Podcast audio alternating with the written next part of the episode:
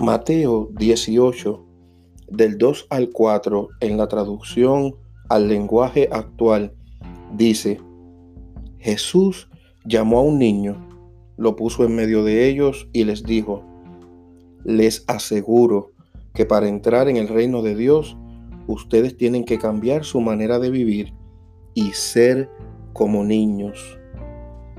Cuando la palabra de Dios presenta a Jesús indicando que para llegar y entrar al cielo tenemos que ser como niños, nuestro corazón puede sentir cierta paz y agradecimiento por tener de antemano una guía que parece fácil a seguir. Pero este sentimiento puede durar solo unos momentos cuando comenzamos a darnos cuenta de lo que significa en realidad la instrucción de ser como niños.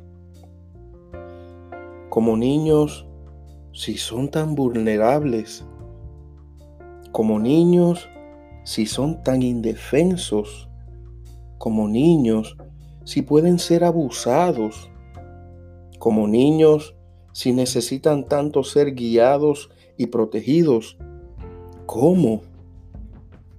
Que sea Dios quien perdone nuestra constante falta de visión espiritual que nos hace ver solo lo que tenemos frente a nuestros ojos y nos impide ver lo que Dios quiere. Lo que Dios quiere que veamos en los niños no es su estatura, ni su fragilidad, ni su falta de conocimiento, sino su pureza, su transparencia, su honestidad, su dependencia, su hambre por conocer, la ausencia de odio en sus corazones, sus mentes libres de juicios y cómo son impulsados por el amor.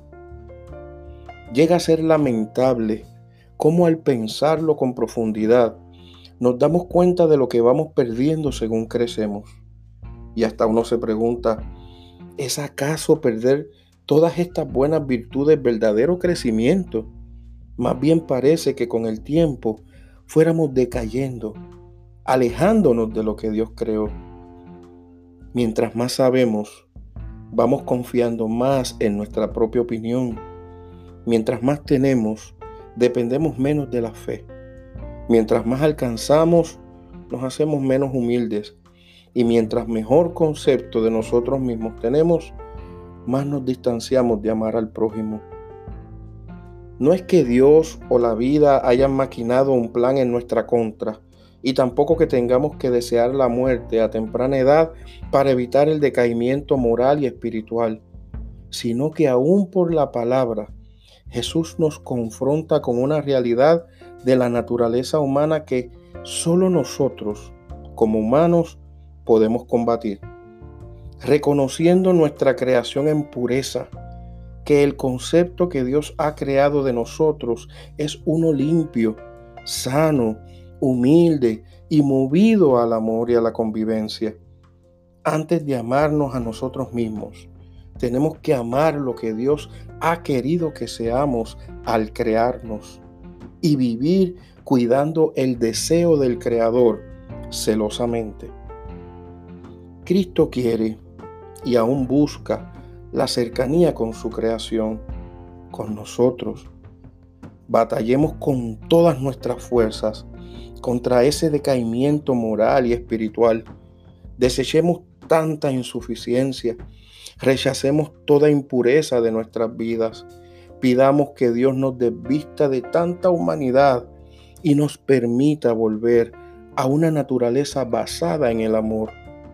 Entonces y solo entonces disfrutaremos de la santidad que nos identifica con nuestro Señor, porque entonces y solo entonces seremos verdaderamente como niños. Dios te bendiga.